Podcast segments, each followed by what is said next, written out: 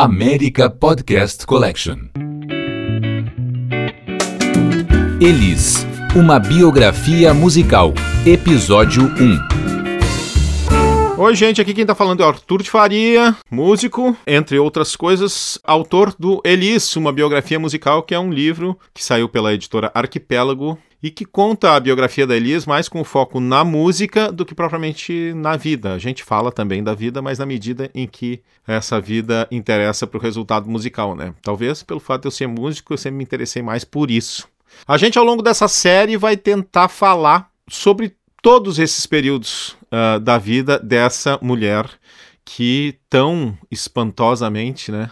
35 anos depois da sua morte, segue sendo a referência de maior cantora brasileira, né? De, apesar de todas as gerações que se sucederam a ela, apesar da própria geração a que ela pertence, de cantoras extraordinárias, como a Maria Bethânia, a Gal Costa, só para citar duas que estão vivas e na peleia, segue sendo o referencial maior. Por quê? Qual é a, a, a, minha teoria, como diria o Belchior? Eu não estou interessado em nenhuma teoria. Por que a Elis conseguiu, como poucos cantores no mundo, tendo um nível de excelência absoluta, duas coisas que não necessariamente andam juntas: o cantor e o intérprete. O cantor, um excelente cantor, é um sujeito que tem total controle sua, sobre sua emissão que tem total controle sobre o seu swing, que tem total controle sobre a parte musical do que é realizado quando se canta uma canção, ou seja, 50% de uma canção. O grande intérprete é o sujeito que tem o foco nos outros 50%, porque uma canção, como se sabe, como você talvez já tenha parado para pensar ou não, é uma história ou uma, um texto qualquer escrito para ser interpretado em primeira pessoa com uma melodia. É um gênero literário como o teatro, por exemplo, né? como a poesia. Ele exige, só que como o teatro, ele exige um intérprete, né? ele exige alguém que o fale, que o entoe para dar sentido a isso. Então, o, os grandes intérpretes são esses, né? São os caras que botam o foco no texto, que parecem estar tá assinando como seu cada linha do que dizem. E isso é uma qualidade rara. Agora, mais rara ainda é quando se consegue aliar as duas coisas, quando a pessoa tem uma profunda fé no texto que está dizendo, uma total capacidade de interpretar esse texto e uma total capacidade musical. São poucos artistas no mundo que conseguiram isso, né? Edith Piaf, o Frank Sinatra, a Mercedes Sosa, uh, sei lá, se a gente pensar em figuras de hoje, uh, para pegar em dois extremos a Beyoncé ou a Bjork, né? Pouco, poucos artistas conseguiram esse nível de excelência nas duas coisas, em tu acreditar em cada coisa do que eles estão cantando e ainda assim te envolver completamente pela música. Essa era a Elis. E a gente vai tentar entender um pouco como é que isso acontece. Alguma coisa eu posso garantir para vocês. Absolutamente não era por acaso. Era muito esforço e muito talento. Elis Regina nasceu do dia 17 de março de 1945, um domingo, duas e dez da tarde, sob o signo de peixes. Ela acreditava muito em horóscopo. Né? Ela mesmo dizia: Eu sou do signo que é simbolizado por um peixe virado para a direita e o outro para a esquerda. Tem hora que eu tô com o peixe para cima e tá tudo bem, mas aí entra o peixe de baixo e complica tudo. Ela nasceu no bairro de Navegantes, daí o seu segundo nome, Regina, porque o, o, foi obrigado o pai dela a colocar um segundo nome, porque Elis era um nome que servia tanto para homem quanto para mulher. Pelas leis da época teria que ter um segundo nome, ele resolveu homenagear a Regina, rainha, né, Nossa Senhora, Nossa Senhora dos Navegantes, do bairro onde ela nasceu. Logo em seguida, eles se mudaram para o IAPI, foi no IAPI, um bairro operário projetado pelo Getúlio Vargas, uh, com toda a infraestrutura e todas as condições uh, pensadas né, uh, para os operários viverem num, num, num, conjunto habitacional que até hoje é referência. E ali ela, ela conviveu muito, era um bairro onde todo mundo convivia com todo mundo, né? E é um bairro de onde saíram muitos artistas. E a Elis teve uma infância de classe média baixa, né? Trabalhadora, mas muito muito amorosa e gostava muito de música desde pequeno, começou a estudar piano, mas aí se desenvolveu rapidamente no piano, teria que comprar um piano. A família não tinha grana para comprar esse piano. Tiveram que escolher entre comer e comprar um piano e escolheram a primeira opção, que, segundo a própria Elisa, até que não foi má ideia. Aos quatro anos de idade, teve seu irmão, Rogério, que depois viria a ser uh, o seu engenheiro de som, o seu sócio, em várias histórias que a gente vai contar ao longo dessa série. Havia na Porto Alegre daqueles anos, a gente está falando aí já de metade da década de 40, começo dos anos 50, um programa de rádio de muita popularidade. É preciso entender o que, que representava o rádio naquele momento. A rádio, até os anos 50, principalmente nos anos 40 e 50, era o grande veículo de unificação nacional, era a grande atração das salas de estar das casas das pessoas. Onde hoje há a televisão, na verdade, hoje há o computador, né? Muitas vezes, cada um no seu, mas onde havia a televisão, até bem pouco tempo atrás, o que havia era o rádio. O rádio ficava no centro da sala, as pessoas se reuniam para escutar a rádio. Uma rádio como a Rádio Farroupilha de Porto Alegre tinha só de músicos contratados 106 Daí vocês imaginam o tamanho do negócio, né? Tinha grande orquestra, tinha o jazz, tinha uh, trios, tinha grupo de choro, tinha de tudo, e muitos cantores. E tinha, nessa mesma rádio Farroupilha, um dos seus programas de maior audiência era o Clube do Guri, programa apresentado pelo Ari Rego, um grande apresentador da época, um apresentador clássico, elegante, e cuja atração eram crianças de até 15 anos de idade que se inscreviam para cantar. Foi essa oportunidade, essa que a Elis viu aos 11 anos de idade, uh, de se apresentar pela primeira vez num âmbito em que não fosse o familiar. Todas as avós, todas as tias e todas as mães achavam um amor os seus filhos se apresentar no Clube do Guri. Ai, que coisa querida, chamavam as tias e tal. E foi numa, numa oportunidade dessas que a Elis pediu para ir e foi levada até lá. Ficou tão nervosa já no seu perfeccionismo uh, ainda infantil, aos 11 anos de idade, que começou a sangrar pelo nariz e ficou encabuladíssima e jamais teria voltado ao programa se não o acaso não tivesse agido e o Ari Rego tivesse encontrado uma tia dela numa loja e tivesse insistido para que ela voltasse, enfim. Aí ela voltou e a partir de então ela ficou no programa durante dois anos, dois anos que foram fundamentais para sua vida. Ela viu ali no Ari Rego e na mulher do Ari, a dona Daisy Rego, que era secretária do programa, uma espécie de, de segundo pai, segunda mãe que acreditavam nela que, eh, de uma forma que o próprio pai e a própria mãe jamais acreditaram acreditavam nela como artista, como artista mirim ainda, mas com depoimentos muito impressionantes. Eu, eh, eu me lembro do, do Ari Rego, quando eu entrevistei ele, falando da coisa assustadora que era aquela menina de 12 anos de idade sendo a mais responsável, a mais caxias, a mais dedicada, a mais obcecada em ser sempre melhor. A Elis não chegou no Clube do Guri e arrasou imediatamente, não, ela foi pelo seu esforço se tornando aos poucos, assim, ao longo de um ano, a maior atração do programa. Era um programa onde as atrações se repetiam, né? Um pouco como seria um The Voice da vida hoje, uh, só que só de crianças. E só que ela se destacou tanto no programa que quando ela não tinha nem 14 anos de idade ainda, o Clube do Guri era um programa em que ninguém recebia nada, né? Recebiam apenas chocolates Guri da Neugbauer, que era um patrocinador. Quando ela ainda não tinha 14 anos, a rádio concorrente, a Rádio Gaúcha, que, que então passava o comando do Maurício Sirotsky Sobrinho, que depois seria o grande diretor, diretor-geral da RBS, importante meio de comunicação do Rio Grande do Sul. Ah, o Maurício Sirotsky Sobrinho contratou vários artistas da Rádio Farroupilha.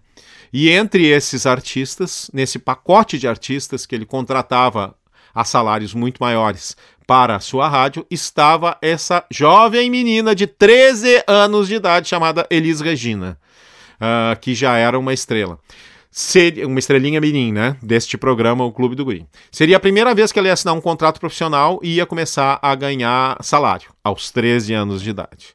Aos 13 anos de idade também foi a primeira vez que ela foi eleita a melhor cantora do Rio Grande do Sul, aos 13 anos de idade.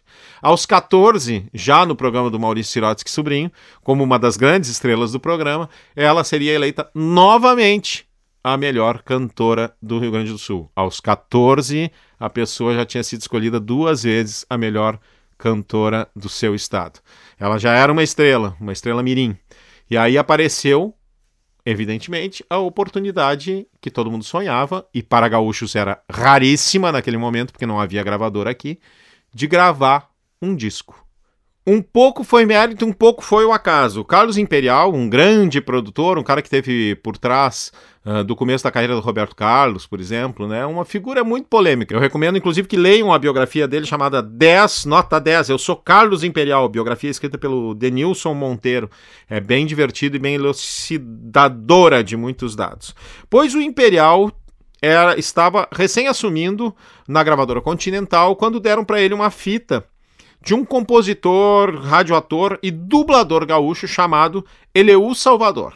Essa fita tinha músicas do cara, ele não gostou muito de nenhuma música, mas adorou a intérprete da música, que era quem? Elis Regina. E aí surgiu o cara, viu ali uma oportunidade. Gente, essas músicas não são grande coisa, mas essa cantora é incrível. Daí entrou em contato com o pessoal, descobriu que ela já era uma estrela local, apesar de que ninguém a conhecesse fora do Rio Grande do Sul. Ele insistiu e conseguiu convencer o diretor uh, da gravadora, o Nazareno de Brito, a fazer um teste com a menina. Aí, lá se vai a Elis para o Rio de Janeiro, de ônibus 30 horas de viagem, em março de 1961, gravar o seu primeiro compacto. Esse compacto com Da Sorte, que a gente está ouvindo aí no fundo, e a gente vai ouvir um pouco mais agora. Da sorte querer seu amor, da sorte cantar comigo.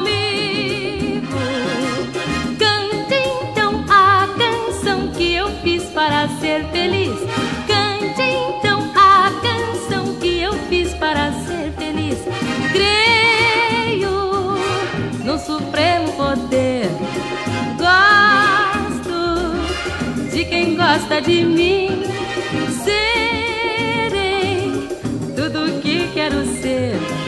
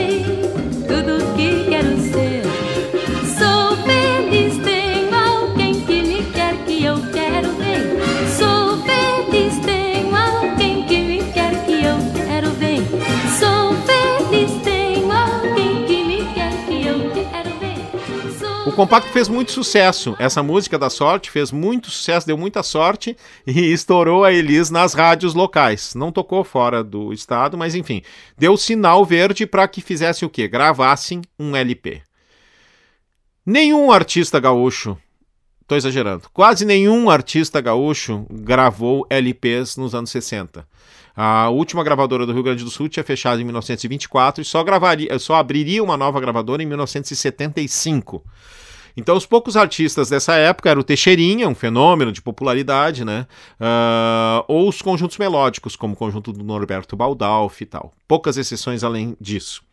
Pois a Elis é vista pela Continental, naquele momento, a gente estava em 1961, como uma grande possibilidade, uma menina de 14 anos cantando muito bem. Olha, a gente pode lançar a concorrente da Celi Campelo. Celi Campelo, do Estúpido Cupido e, e, outros hits, era a primeira estrela do rock brasileiro. Tinha estourado no final dos anos 50 e ali em 1961 estava no auge da popularidade. Logo pararia de cantar porque casou e não pegava bem para uma mulher casada cantar, né? Mas uh, naquele momento ela estava no auge. Ainda não havia Roberto Carlos, ainda não havia Jovem Guarda. O rock ainda era esse rock ainda mais ingênuo do que a Jovem Guarda desses primeiros tempos. E os caras propuseram para Elis isso, dela ser a Celi Campelo da gravadora concorrente. Ela topou, afinal de contas era uma possibilidade de um contrato, era uma menina de 14 anos, mas é um disco do qual ela nunca se orgulhou e ela sempre teve muita vergonha disso. Não tanto do disco em si, mas de ter topado isso, né? De ser uma, uma clone de uma artista de outra gravadora. Vamos ouvir um trechinho aí desse disco Viva Brotolândia, dessa menina, desse broto, né? Um broto cantando para os brotos, como diz a contracapa do disco assinada pelo Carlos é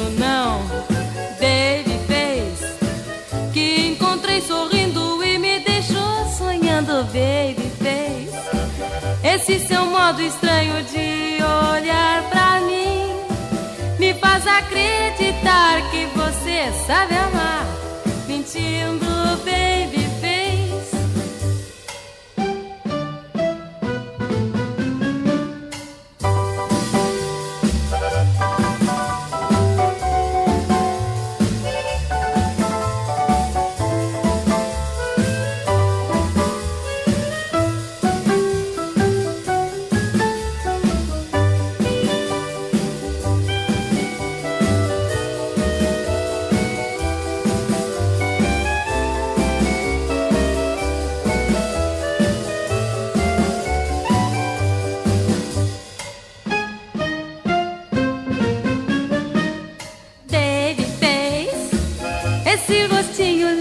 baby face. Parece ingênuo, não é isso, não. Baby face, que encontrei sorrindo e me deixou sonhando, baby face. Esse seu modo estranho de olhar pra mim me faz acreditar que você sabe amar,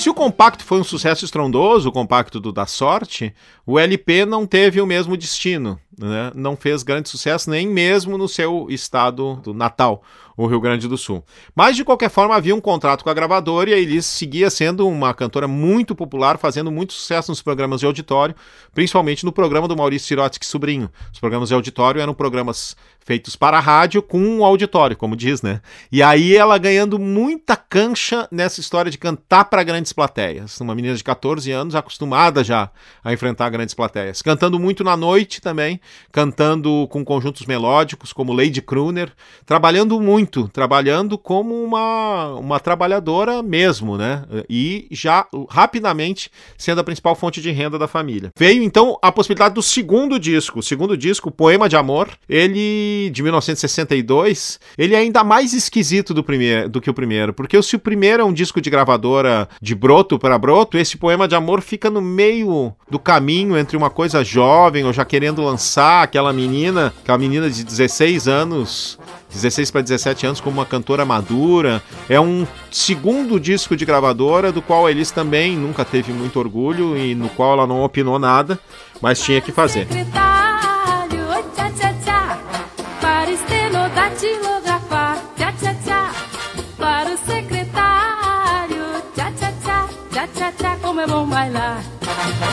Necessito secretário competente, com experiência e boa apresentação.